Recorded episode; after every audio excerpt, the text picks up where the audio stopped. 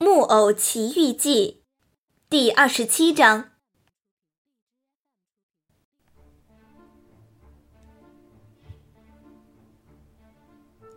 一到海边，匹诺曹就立刻放眼向海上眺望，但是他却什么都没瞧见，更别说鲨鱼了。大海平静的像一面水晶的镜子。喂，鲨鱼在哪里？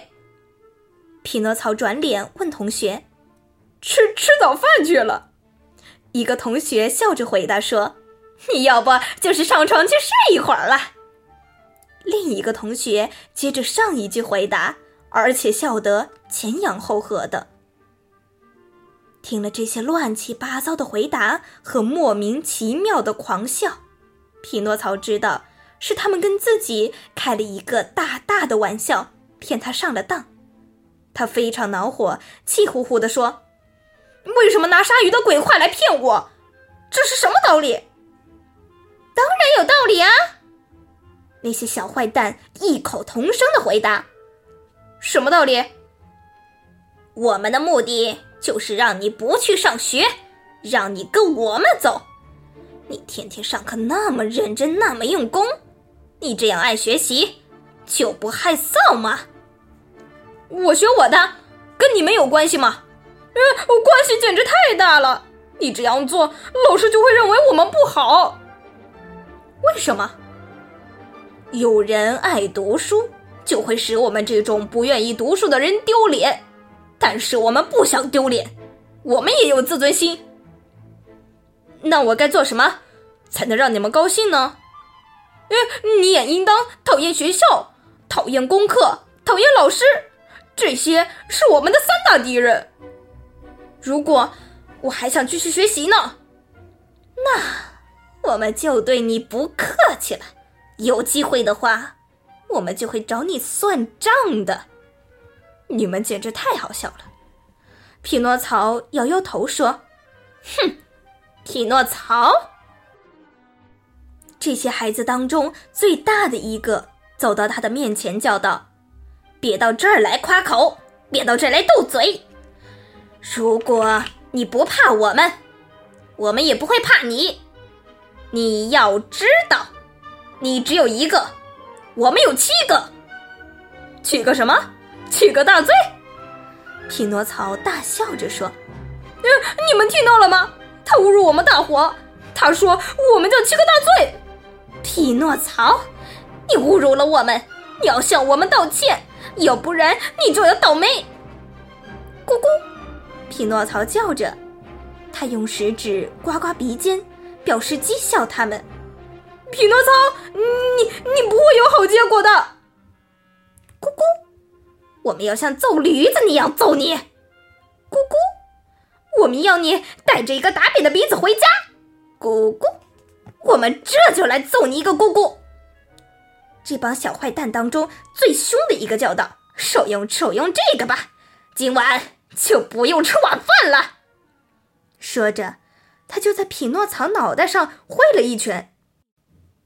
俗话说“以牙还牙”，所以可以想象得到，匹诺曹在挨了一拳后，立即就回敬了他一拳头。就这么，你一拳来，我一拳去，这场架。就越打越大，越打越厉害了。虽然匹诺曹只有一个人，可他自卫的像个英雄似的。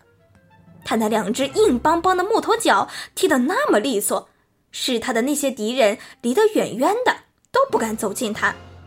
凡是被他的脚碰到过的地方，马上就会留下纪念品，一大块乌青。孩子们眼看不能同匹诺曹肉搏，他们气得要命，心想最好还是扔东西。于是他们就打开书包，开始将语文课本、文法书、小戒尺、小零碎、图瓦尔的故事书、巴契尼的小鸡以及其他教科书向匹诺曹扔过去。但是匹诺曹眼疾手快，全都躲开了，因此那些小坏蛋的书。一本一本的从他头上飞了过去，最后全部都落到海里去了。诸位可以想象一下，那些海里的鱼原本以为扔到水里来的这些书都是好吃的东西，因此急忙成群游到水面上来。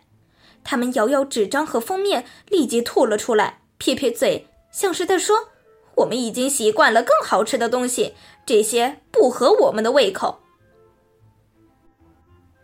此时，岸上的架越打越厉害了，一只大螃蟹从水里钻了出来，它慢慢的爬到岸上，用它那和漏风大喇叭一样难听的声音叫道。住手吧！你们这些小淘气，孩子们这样打架是难得有好结果的，肯定会闯祸的。可怜的螃蟹好像是在对牛弹琴，匹诺曹这小鬼反而回过头，狠狠地瞪着他，蛮横地叫道：“闭嘴！你这讨厌的螃蟹！你最好还是去吃两片第一药片，然后趁早上床，想办法出身大汗，把你的伤风治好吧。”此时，那帮孩子已经把自己的书都扔完了。突然看见匹诺曹的书包就在不远的地方，说时迟那时快，他们一下子把书包抢了过来。匹诺曹的书包中有一本书是用厚板纸装帧的，书脊书角都用漆笔纸包着，是一本算术书。诸位可以想一想，这本书该有多沉。一个小坏蛋抓住这本书，瞄准匹诺曹的脑袋，使出全身力气扔过来，但是却没有扔中匹诺曹，而是扔在了一个同学的头上。这个同学的脸顿时白的像切开的面包，只叫出了两声：“哦，我的妈！救救我！我要死了！”紧接着，就直挺挺的倒在了沙滩上。孩子们见到闹出了人命，一个个惊慌起来，撒腿就逃，转眼间就没影了。此时海滩上只剩下匹诺曹一个人，虽然他又难过又害怕，简直被这场面吓了个半死，可他还是跑到海边，用海水把手帕浸透，回来敷在他那位可怜同学的太阳穴上。他一面叫同学的名字。一面绝望的大哭：“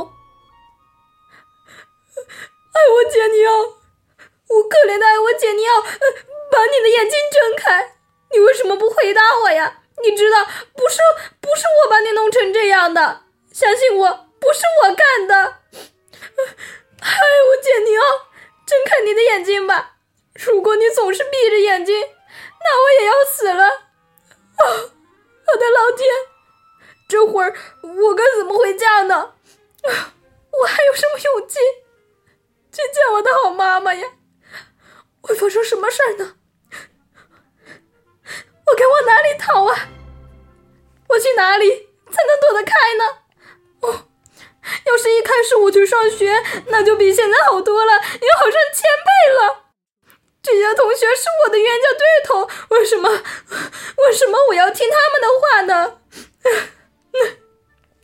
老师曾经说，曾经对我说过，我妈妈也翻来覆去对我说：“小心坏同学。”可我总是不听，不听话，我太固执了。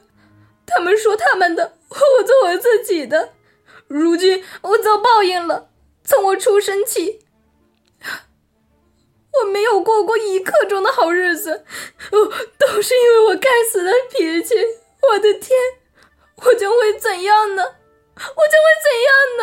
我将会怎样呢？匹诺曹只是一个劲的哭喊，敲着自己的脑袋，叫着可怜的埃乌杰尼奥的名字。突然，他听见有沉重的脚步声。匹诺曹转头一看，来的是两个警察。你为什么这样趴在地上？他们问匹诺曹：“我我嗯，我在救我的同学，他病了，似似乎，只是病了吗？”其中一个警察靠近艾乌杰尼奥，低下头好好看了看他。这孩子一边的太阳穴受伤了，是谁打伤他？不不不不，不是我！匹诺曹结结巴巴地说，他快要透不过气来了。不是你，又是谁？不是我！匹诺曹又说了一遍。他是被什么东西打伤的？被这一本书。匹诺曹拿过那本算术书，交给警察看。这是谁的书？是我的。这就足够了，不要再说其他的了。你立即站起来，跟我们走。可我跟我们走，但是我是冤枉的，跟我们走。走以前，有几个渔民正好坐船从岸边经过，两个警察把他们叫了过来，对他们说：“这孩子头部受了伤，现在把他交给你们，你们要把他带回去救护，我们明天再来看他。”然后他们回到匹诺曹身边，把匹诺曹架在中间，用军人的口气命令说：“开步走，走快点，不然有让你受的。”没等他们说第二遍，匹诺曹就走起来了。他们走的这条小道是通向村庄的，这可怜的小鬼甚至不能确定自己还活着，只感觉这一切都像是在做梦。而且做的是一个很可怕的噩梦。匹诺曹被吓得魂不附体，此刻他的眼睛发花，两腿发抖，舌头舔着上颚，连一个字也说不出来。